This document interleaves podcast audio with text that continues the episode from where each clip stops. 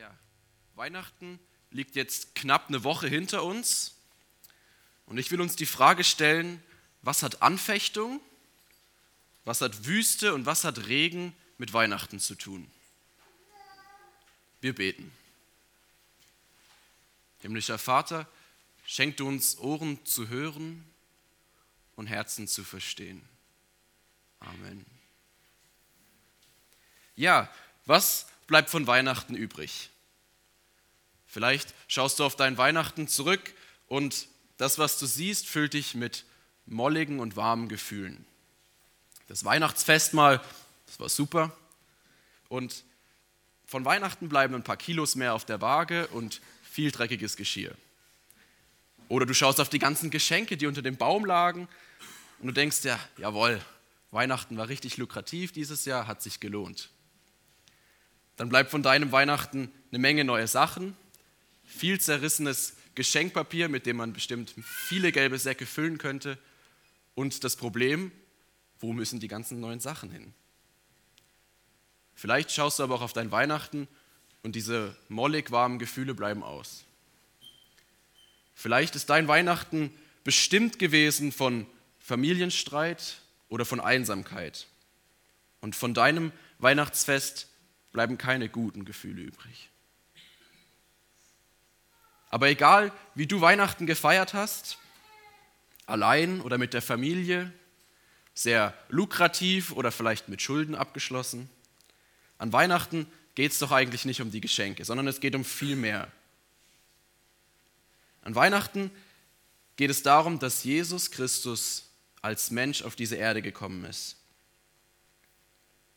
um in der Heilsgeschichte letztlich den entscheidenden Schritt weiterzugehen auf uns Menschen zu, um dann später an Ostern am Kreuz zu sterben. Weihnachten ist also ein Fest des Segens. Und es geht an Weihnachten unter anderem darum, dass Gott die Menschheit segnen will. Was bleibt von Elias Segen übrig? Gott will nicht nur uns Menschen segnen, sondern Gott will auch Elias segnen im Alten Testament. Und Elia setzt sich immer wieder gegen die Konvention und gegen die Regierung der Zeit ein. Immer wieder steht er vor ihnen, um das Volk an den Ruf Gottes zu erinnern und sie zur Umkehr zu bewegen. Und wir wollen uns drei kleine Geschichten des Segens in Elias Leben anschauen. Und die ersten beiden lesen wir in 1. Könige 17, die Verse 9 bis 24. Ich lese aus der Luther-Übersetzung.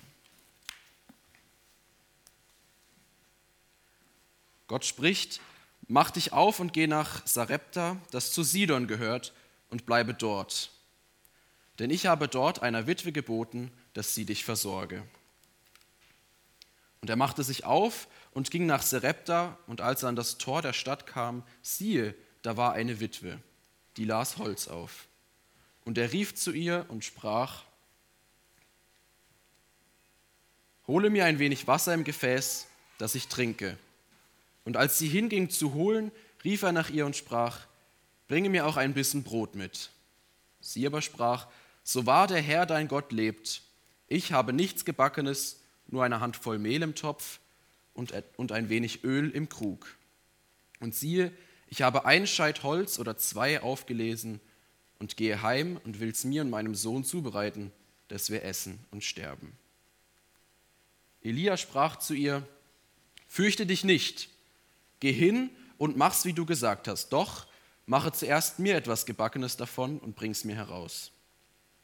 Dir aber und deinem Sohn sollst du danach auch etwas backen.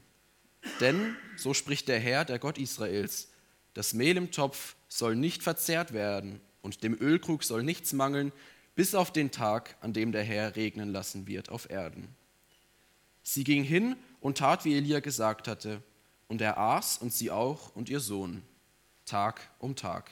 Das Mehl im Topf wurde nicht verzehrt und dem Ölkrug mangelte es nichts nach dem Wort des Herrn, das er geredet hatte durch Elia. Und nach diesen Geschichten wurde der Sohn dieser Frau, seiner Hauswirtin, krank. Und seine Krankheit wurde so schwer, dass kein Odem mehr in ihm blieb. Und sie sprach zu Elia, was hab ich mit dir zu schaffen, du Mann Gottes? Du bist zu mir gekommen, dass meiner Sünde gedacht und mein Sohn getötet würde. Er sprach zu ihr, ach, noch nicht. Äh, er sprach zu ihr, gib mir deinen Sohn. Und er nahm ihn von ihrem Schoß und ging hinauf ins Obergemach, wo er wohnte, und legte ihn auf sein Bett und rief den Herrn an und sprach, Herr, mein Gott, tust du sogar der Witwe, bei der ich ein Gast bin, so Übles an, dass du ihren Sohn tötest? Und er legte sich, äh, und er legte sich auf das Kind dreimal und rief den, Sohn an, äh, den Herrn an und sprach, Herr mein Gott, lass das Leben in dieses Kind zurückkehren. Und der Herr erhörte die Stimme Elias, und das Leben kehrte in das Kind zurück, und es wurde wieder lebendig. Und Elia nahm das Kind und brachte es hinab vom Obergemach ins Haus und gab es seiner Mutter und sprach, siehe, dein Sohn lebt. Und die Frau sprach zu Elia, nun erkenne ich, dass du ein Mann Gottes bist und des Herrn Worte in deinem Mund ist Wahrheit.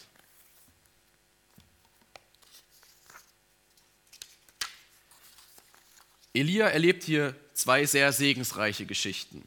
Zum einen bekommt Elia von Gott den Auftrag, nach Sidon zu gehen, geht diesem Auftrag nach und er trifft dort diese Frau. Elia tut genau das, was Gott ihm sagt und es geschieht so, wie Gott es durch Elia dieser Frau sagt. Das erste Wunder geschieht. Das Wasser geht nicht aus, das Öl geht nicht aus und genug Mehl ist vorhanden. Etwas später geschieht gleich das zweite Wunder. Der Sohn dieser Frau stirbt und sie macht Elia dafür verantwortlich. Elia betet zu Gott und Gott lässt diesen Jungen weiterleben.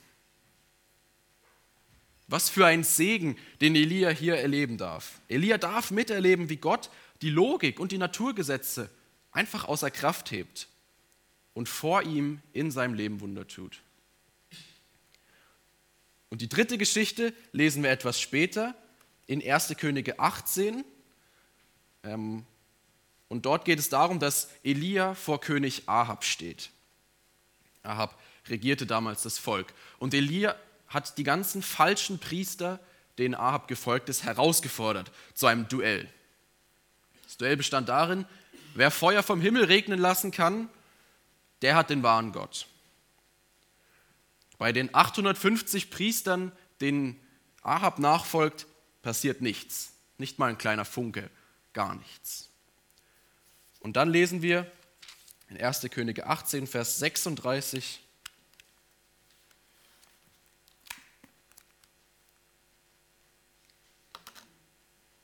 Und als es Zeit war, das Speiseopfer zu opfern, trat der Prophet, Prophet Elia herzu und sprach, Herr, Gott Abrahams, Isaaks und Israels, lass heute kund werden, dass du Gott in Israel bist und ich dein Knecht und dass ich all das nach deinem Wort getan habe.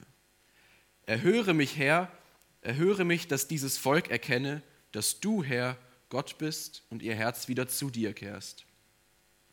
Da fiel das Feuer des Herrn herab und fraß Brandopfer, Holz, Steine und Erde und leckte das Wasser auf im Graben. Als das alles Volk sah, fielen sie auf ihr Angesicht und sprachen, der Herr ist Gott, der Herr ist Gott. Gott erhört schon wieder dieses Gebet des Elia.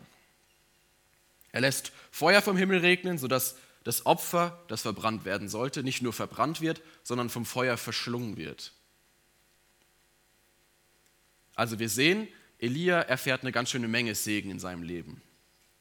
Er erfährt an der eigenen Haut, wie Gott in seinem Leben wirkt, wie Gott ihn benutzt, um seinen Plan ja mit der Welt und mit Israel weiterzuführen. Am Ende dieses Feuerregens heißt es dann in Vers 39, als das alles Volk sah, fielen sie auf ihr Angesicht und sprachen, der Herr ist Gott, der Herr ist Gott. Das heißt, durch Elia bewirkt Gott die Umkehr des gesamten Volkes Israel. Elias Leben ist aber nicht nur Segen, sondern es kommt auch irgendwann der Punkt, an dem Elia mal in Schwierigkeiten kommt. Und davon lesen wir in 1. Könige 19, die Verse 1 bis 4. Und Ahab sagte Isabel, seiner Frau, alles, was Elia getan hatte und wie er alle Propheten Baals mit dem Schwert umgebracht hatte. Da sandte Isabel einen Boten zu Elia und ließ ihm sagen, die Götter sollen mir dies und das tun, wenn ich nicht morgen um diese Zeit dir tue, wie du diesen getan hast. Da fürchtete er sich, machte sich auf und lief um sein Leben und kam nach Beersheba in Juda und ließ seinen Diener dort. Er aber ging hin in die Wüste eine Tagereise weit und kam und setzte sich unter einen Ginster und wünschte sich zu sterben und sprach, es ist genug. So nimm nun her meine Seele, ich bin nicht besser als meine Väter. Elia bekommt diese Morddrohung der Königin Isabel und seine Reaktion darauf, er flüchtet. Er flüchtet in die Wüste. Seine Reaktion in seinem Leben ist die Flucht in die Wüste. Und er flüchtet nicht nur vor der Situation, sondern auch vor der Königin. Aber macht das überhaupt Sinn? Macht diese Flucht Sinn? Warum schickt Isabel überhaupt diese Morddrohung an Elia?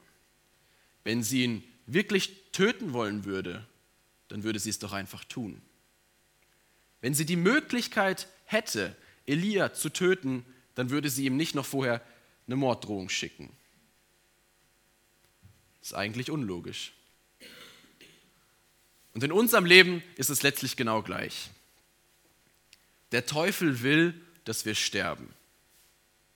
Das Anliegen des Teufels ist es, uns auf den falschen Weg zu bringen, auf den Weg, der zum Tod führt. Er will uns töten. Und genau deshalb schickt er uns so viele Morddrohungen, so viele Anfechtungen, denen wir standhalten müssen, sowie Beziehungsprobleme oder Süchte. Viele Probleme in unserem Leben, mit denen wir irgendwie klarkommen müssen, die uns aber viel zu groß erscheinen. Und immer wieder setzt er uns diese Frage in den Kopf. Warum? Warum muss ich solche Schmerzen erleiden? Warum bin ich so alleine? Warum hintergehen mich meine Freunde so? Warum, Gott, schweigst du in meinem Leben? Der Teufel gibt alles dafür, dass wir uns, so gut es geht, gut in seinen Augen, von Gott abwenden. Bei Isabel und Elia hat das super funktioniert. Isabels Plan ist aufgegangen. Sie hat, Elia hat sich abgewendet von Gott und ist in die Wüste gerannt. Bei uns ist es nicht Isabel, sondern der Teufel. Aber wenn der Teufel die Macht haben würde, uns zu beeinflussen, unser Leben zu lenken, dann würde er es doch einfach machen. Aber er kann es nicht. Und genau deswegen muss sich der Teufel mit Morddrohungen zufrieden geben. Gott lenkt unsere Wege. Gott ist der, der unser Leben in der Hand hat. Und der Teufel muss sich mit Morddrohungen zufrieden geben. Jetzt aber zurück zu Elia und seiner Anfechtung, seiner Morddrohung. Elia kommt von dem Segen, den er vorher erlebt hat, von den Geschichten, die wir vorhin gehört haben, und er schaut auf diese Situation. Er verzweifelt an der Situation und vor lauter Überforderung rennt er in die Wüste. Das ist ein bisschen wie bei Petrus, der mit Jesus auf dem Wasser steht. Und er schaut auf Jesus und dann sieht er die Wellen und er ertrinkt fast. Wie läuft es mit dieser Wüste in unserem Leben? Jeder von uns hat eine Anfechtung. Ob es jetzt Streit ist, ob es Schmerzen sind, ob es Süchte, Abhängigkeiten von Pornografien, Handys, Computerspielen sind oder ob es Probleme in unserer Beziehung oder Zweifel sind. Was auch immer diese Anfechtung in deinem Leben ist, sie ist da. Und wie verhalten wir uns in diesen Zeiten der Anfechtung? Mir geht es immer so, sobald die Anfechtung kommt und ich mir der Anfechtung bewusst bin, stürze ich mich auf dieses Problem.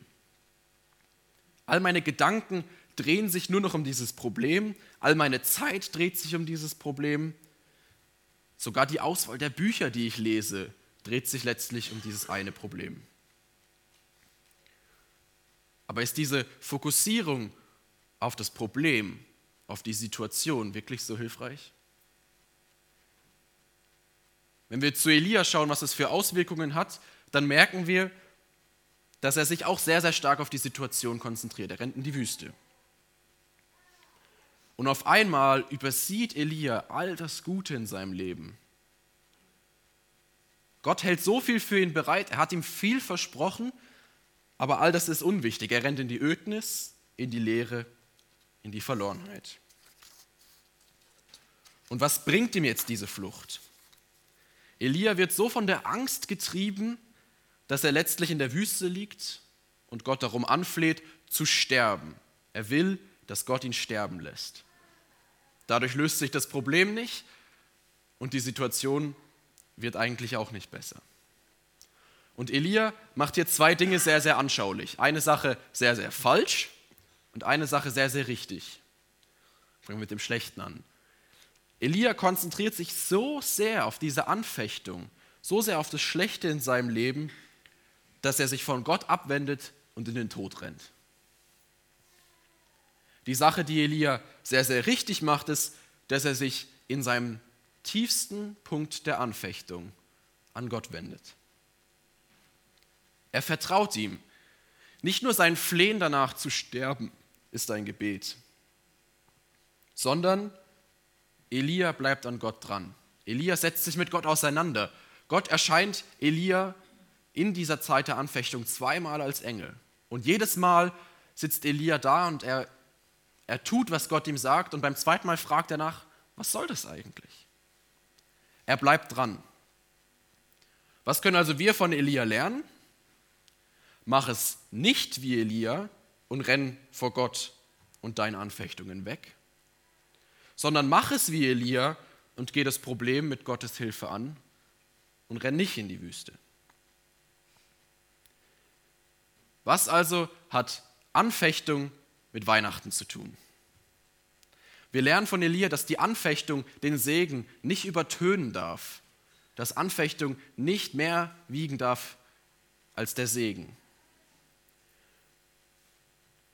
Wenn wir auf das schauen, was Gott uns an Weihnachten an Segen gegeben hat, und was er uns mit dieser Reise bis nach Ostern alles schenkt, dann dürfen wir das nicht von den Anfechtungen unseres Lebens übertönen lassen. Geh gemeinsam mit ihm aus dem Segen herauskommend an die Probleme heran und nicht vom Problem in den Segen. Wir haben jetzt gesehen, was Anfechtung mit Weihnachten zu tun hat, aber wie ist es jetzt mit dem Regen und mit der Wüste? Elia steht am Anfang von 1. Könige 17 vor König Ahab. Das ist vor den ganzen Geschichten, die wir gelesen haben. Und er sagt ihm, das ist Vers 1, so wahr der Herr, Gott Israels, lebt, vor dem ich stehe. Jetzt kommt das, was Gott sagt. Es soll diese Jahre weder Tau noch Regen kommen, ich sage es denn. Elia flieht dann vor Ahab, weil das natürlich keine gute Nachricht ist für einen König. Und Gott versorgt ihn in dieser Zeit, bis es wieder so weit ist, dass Elia vor Ahab tritt.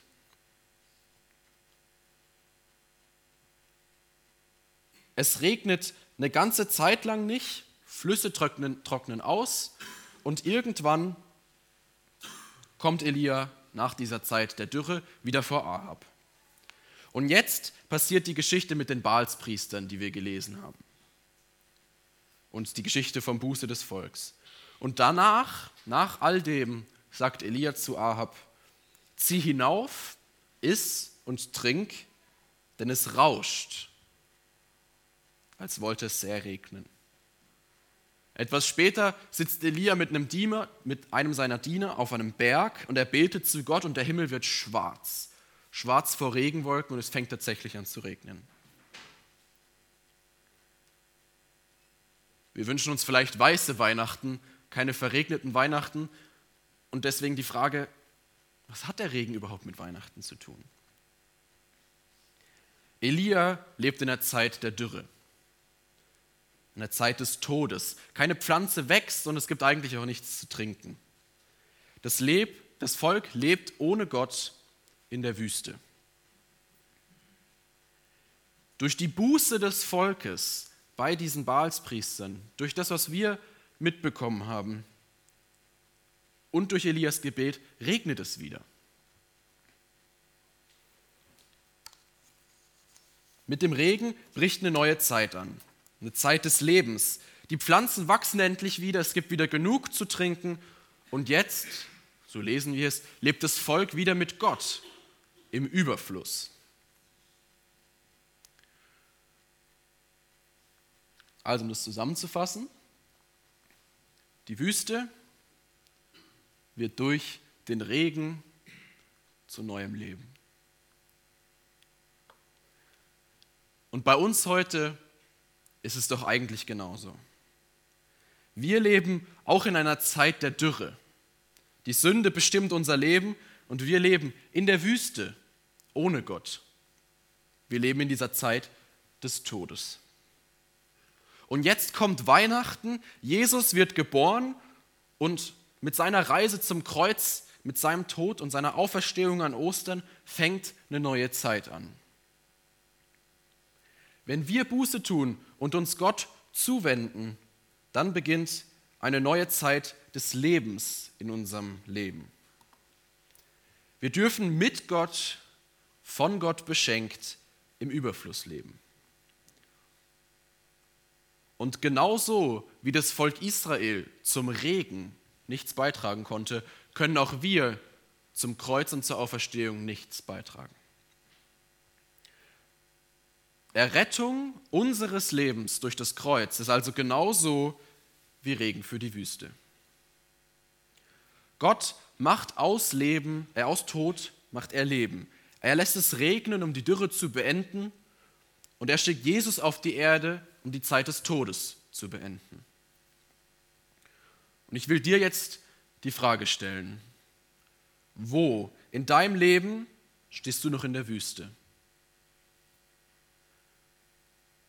Wo hat das Kreuz dich schon frei gemacht und wo gibt es vielleicht doch noch kleine oder große Bereiche, große Dinge, die noch nicht vom Kreuz beeinflusst wurden, die du noch nicht bei ihm abgelegt hast?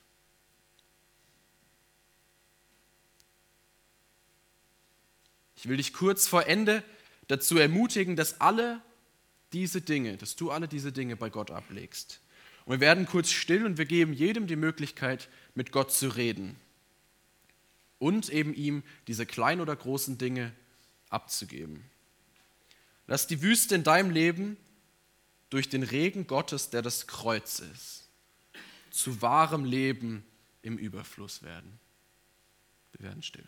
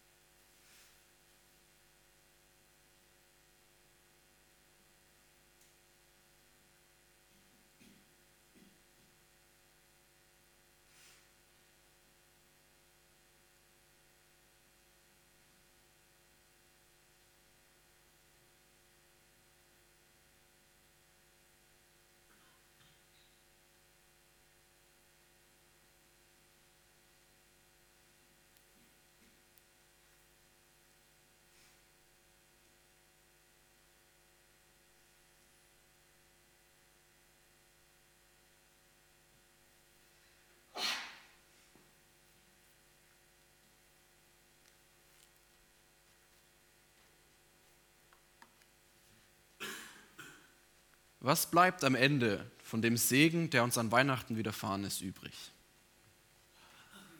Bleiben von Weihnachten ein paar Kilos auf der Waage und Geschenke? Oder bleibt uns der Segen, den Jesus Christus auf diese Welt gebracht hat? Wie gehen wir mit unseren Anfechtungen um? Verlangen, verfangen wir uns in der Anfechtung in unserem Leben und vergessen auf das zu schauen, was Gott für uns tut?